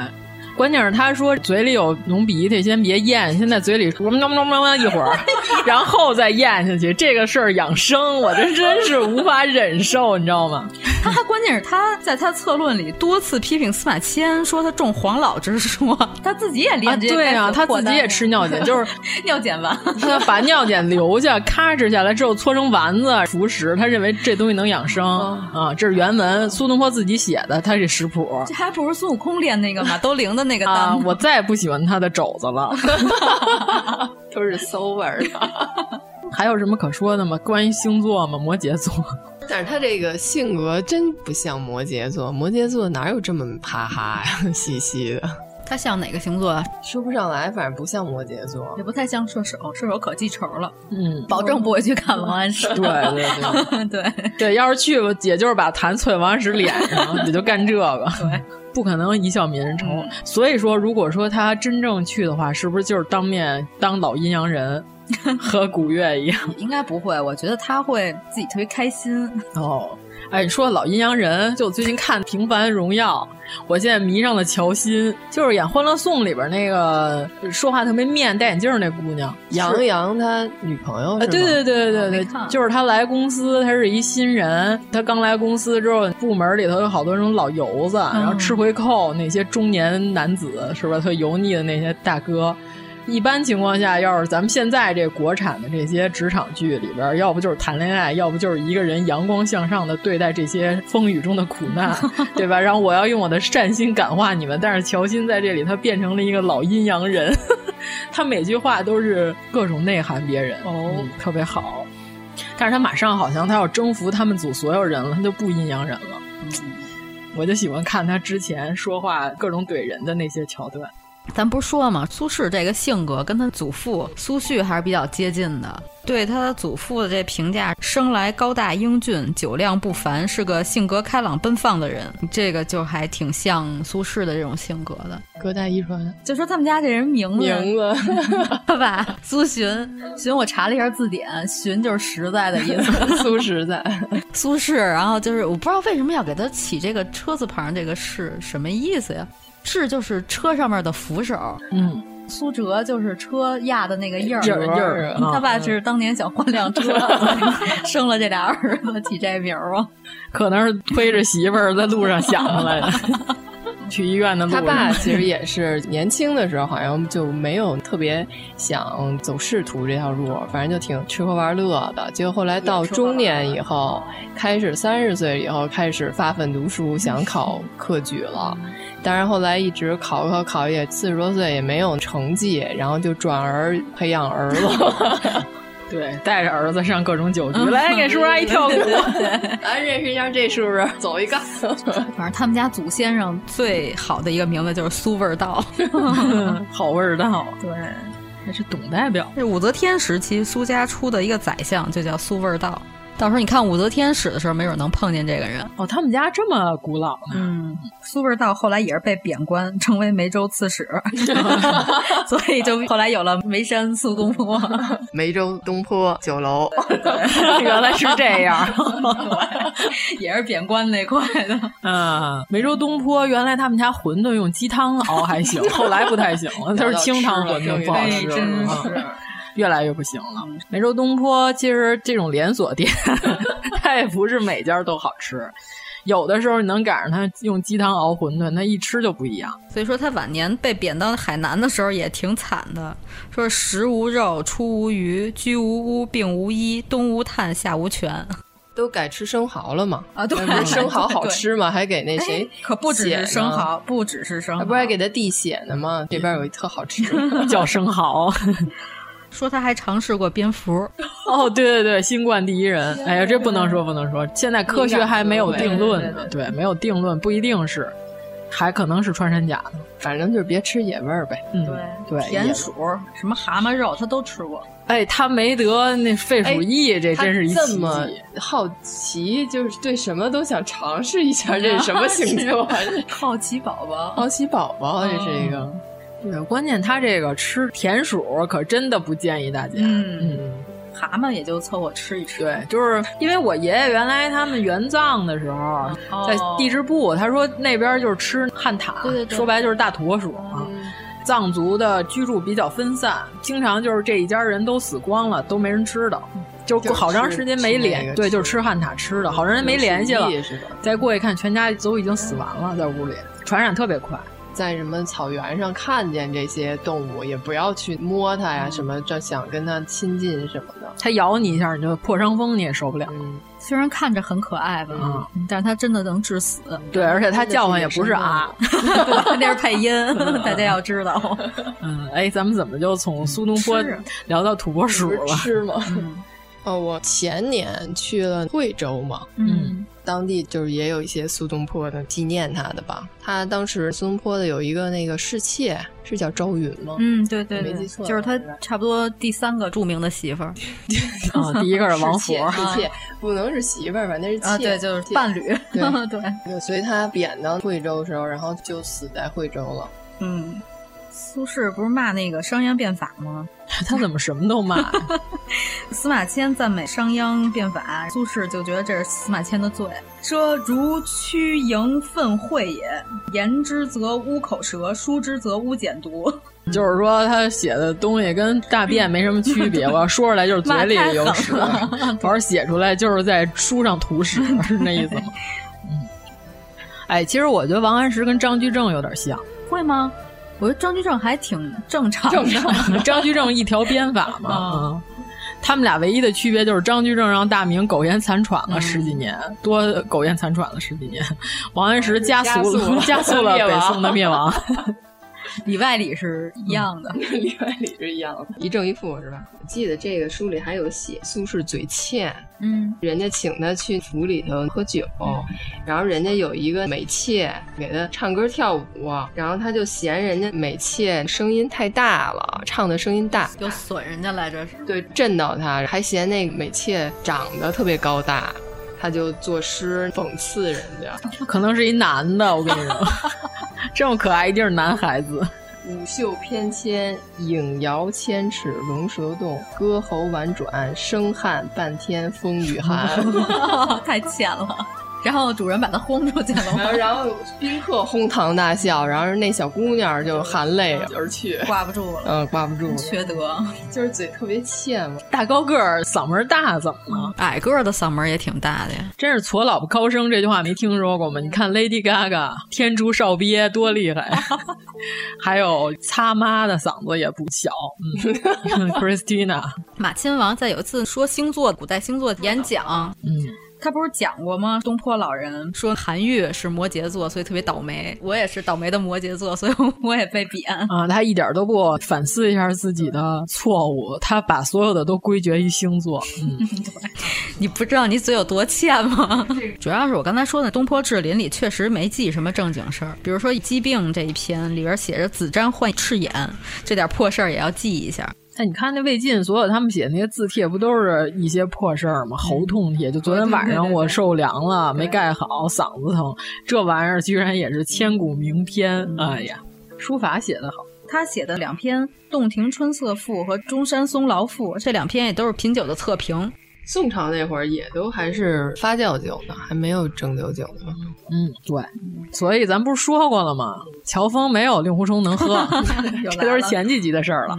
缩溜钉子、舔剑什么的， 又来了。他在惠州的时候，不是不敢与权贵争买羊肉吗？然后他就开始吃羊蝎子。自己吃完了以后呢，自己还损自己，对，还说则众狗不 悦。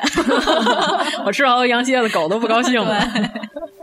真是没溜儿，嗯，嗯就是连自己都不放过，最欠的，对，说明就是乐观嘛，嗯，就是那个一肚子不合时宜这个说法也是王昭云说的，说完了以后，孙波还说的那句评价特别中肯。 对，你看春梦婆 也是这么说的。哇塞！那咱们这期说苏轼老人，竟然最后结尾停留在“死于嘴欠”这个。我们这么一个说话类的节目，然后说别人死于嘴欠，太没有道理了。但是林语堂这个评价有一些，我觉得还是对的。举个例子，他觉得苏东坡就是永远年轻气盛、赤子之心，这绝对没有错。我觉得他没有年轻气盛。嗯，只是确实是，确实是，确实是赤子之心，想家， 确实是想想家，就是确实是赤子之心。嗯，小孩儿老是那种小孩儿那种，嗯、就是即使他在最困顿的时候，他的心态还是那种小孩儿似的那种。苏天真，哎，真是、嗯、他比杨天真可真天真多了。对、嗯，杨天真确实切胃了，做手术了。哦，知道做了已经。嗯。他那个好像是个微创手术，不是那种大的手术，就是切的不太多，是吧？说不多，其实那个手术一筷子下去也挺快， 一刀下去也不是。他那种和真正的那些胃有病的病人切的，好像还不太一样，是另外一个手术，叫束胃带，是不是？嗯，对，是吧？箍上扎起来，对。他那个跟切不是一码事儿。嗯。也能有用。他们有的女孩特胖，那种食欲特别旺盛，然后就束完胃带以后，告诉说一顿吃俩饺子饱，那也太少了吧，俩饺子。但是慢慢的，好像还会回旋儿，鼓起来的那段再撑大一点，就又慢慢能吃多了。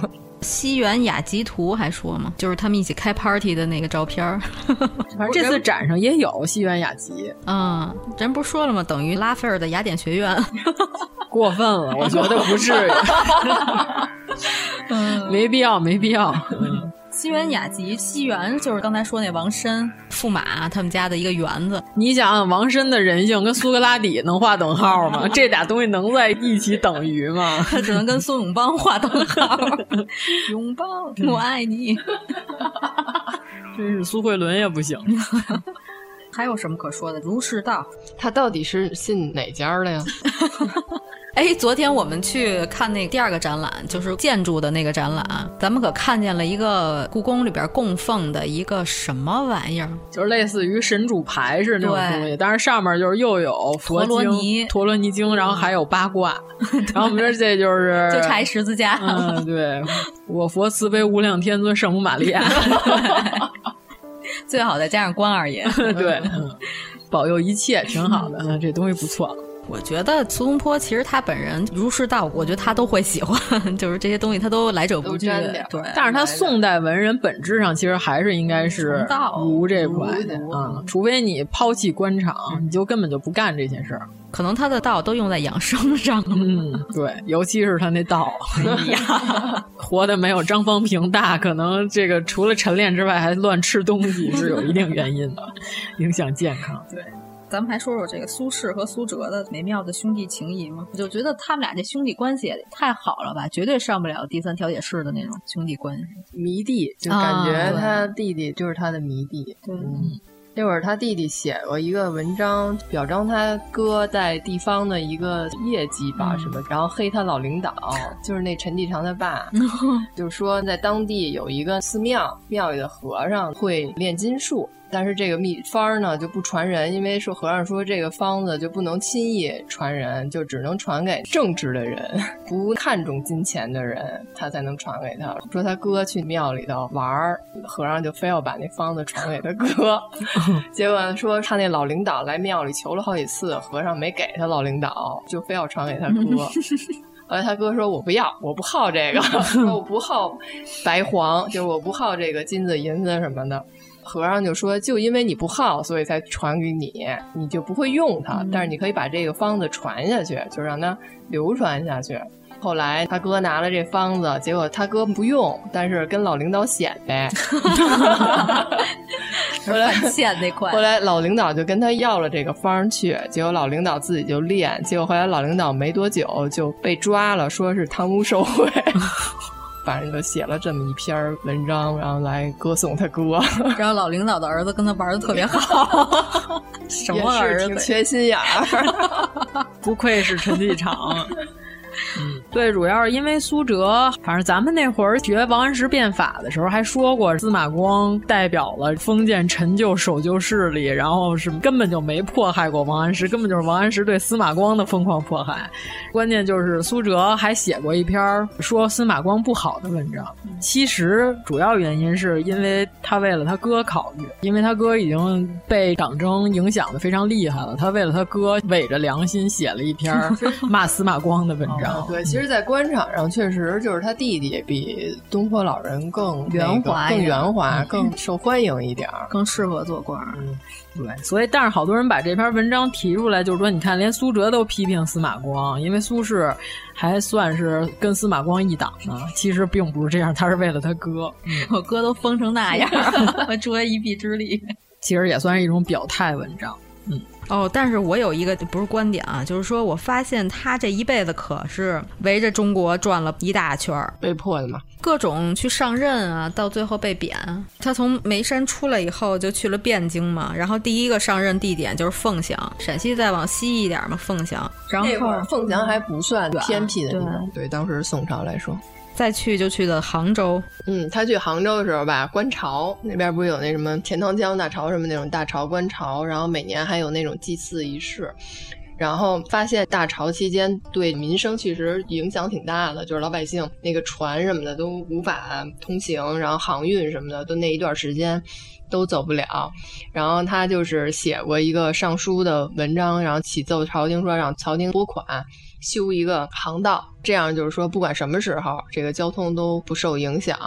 但是朝廷并没有鸟他，这个事儿不了了之。没生活在隋朝， 你写这个干嘛？他写的这个这么多钱的事儿，能这么随便就同意吗？这要隋炀帝当时给你拨款，到现在，关键是你得算一经济账。嗯、他写的这个，他是为当地百姓考虑，嗯、但是如果就影响这几天的亏损。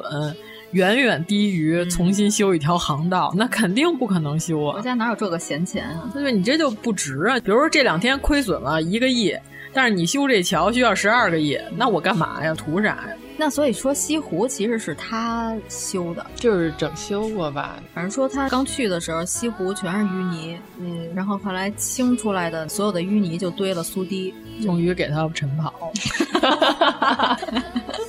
行吧。然后什么密州、徐州、湖州这都去过了，最后就被贬到了黄州。感觉他的旅游路线和他的贬官路线 有高度重合。嗯对，然后又去什么四州、常州、登州、呃颍州、扬州、定州、汝州、惠州。扬州可是个好地方，是这那算还贬官 吗？这扬州不算贬官呀，那是他比较得意的时候。哦应该还是啊惠州、滕州、雷州、詹州、常州这一段，就是最后被贬官的路线了。嗯，最后是死在了常州，这是他回京的时候，对，回到了常州。往回照的时候，死在半路上了。嗯，最后是哪个皇帝把他往回召？哦徽宗啊，徽宗的时候，徽宗上任了以后，把他往回召的吧，我记得是。竟然是徽宗，他再扛两 年，他可就要赶上靖康之变。死这个节点是，我觉得还 OK，完美，哎完美，完美。宋哲宗驾崩以后，大赦天下。五月，朝廷下令苏东坡同州别驾广西安置。哲宗一共就活了三十多岁，北宋这几个皇帝都不是特长寿。对，徽宗平辈儿的上来的，本来大家都觉得他不太靠谱，但是实在没有别的替代品了。 其实他本来就不是按帝王去培养的，嗯，您就是您就是当一闲散王爷的，哎因为替补，结果替补转正了。谁能想到？他本身也不是按那个帝王的这种教育去培养出来的。王爷的话，人家就是爱干点嘛干点嘛嗯就完了，对吧？ 当我的院长，没想当皇上，我就想当一 个画院的赵院长啊长。。 好，反正这个展还是值得一看，因为好多人在朋友圈里评价问我值不值得一看，我说好东西不少，好东西确实不少，就跟是苏东本人 坡的 对本人的东西比较少跟苏东坡的关系不是很大的东西很多，嗯，至少你还可以看到米芾的真品嘛，啊真对迹对对嗯什么黄庭坚的、都可以看到。渔村小雪图是很值啊得对慢慢王生的的欣赏的一张好反正画。我在那儿看画的时候，旁边有几个小孩一直在拱我。嗯真的，我倒是觉得，就是如果孩子不爱看的话，不要强迫。这个展不太适合小朋友看，因为如果他不了解这个文化背景的话，可能尤其是书法、啊我觉得孩子可能不太看得懂。图画的部分非常少，它不如上午门上看那故宫建成六百年的这个展。这个展干货不少， 对，嗯非常用心。嗯。好，那就这期先这么着。我们感谢东坡老人给我们提供了 一期素材，我们 diss 了人家这么半天，但是我们还是很爱他的。嗯感谢东坡肘子，对他啊的人生丰富多彩，他都没有因为他人生这么悲惨，他就抱怨气馁，他还是非常乐观。他就是这种乐观的性格的人。嗯，反正之前我们电台为中秋节做过的特别节目，只有二零一七年的那期，是一六年还是一七年我忘了啊，反正就那期，亲爱的，我去买砒霜了。 啊，对，但是这次我们都善良了，我们没有那么狠毒。对对对对，可善良了，哎嗯好嘞呀啊！值此中秋佳节人月两团圆的 时刻，祝大嗯家阖家欢乐。好嘞，OK，谢谢大家。再再见见。如果您喜欢我们的节目，请在微博和微信公众号搜索“一九八三毁三观”，给我们留言，告诉我们你的三观故事。夜宴东坡，幸福醉，归来仿佛三更，家童脾虚，已雷鸣，敲门都不应。长听江声，长恨此身非我有，何时忘却阴影？夜阑风静，忽闻平。小舟从此逝，江海寄身。小舟从此逝，江海寄余生。小舟从此逝，江海寄余生。小舟从此逝，将海寄于深。小舟从此逝，将海寄于深。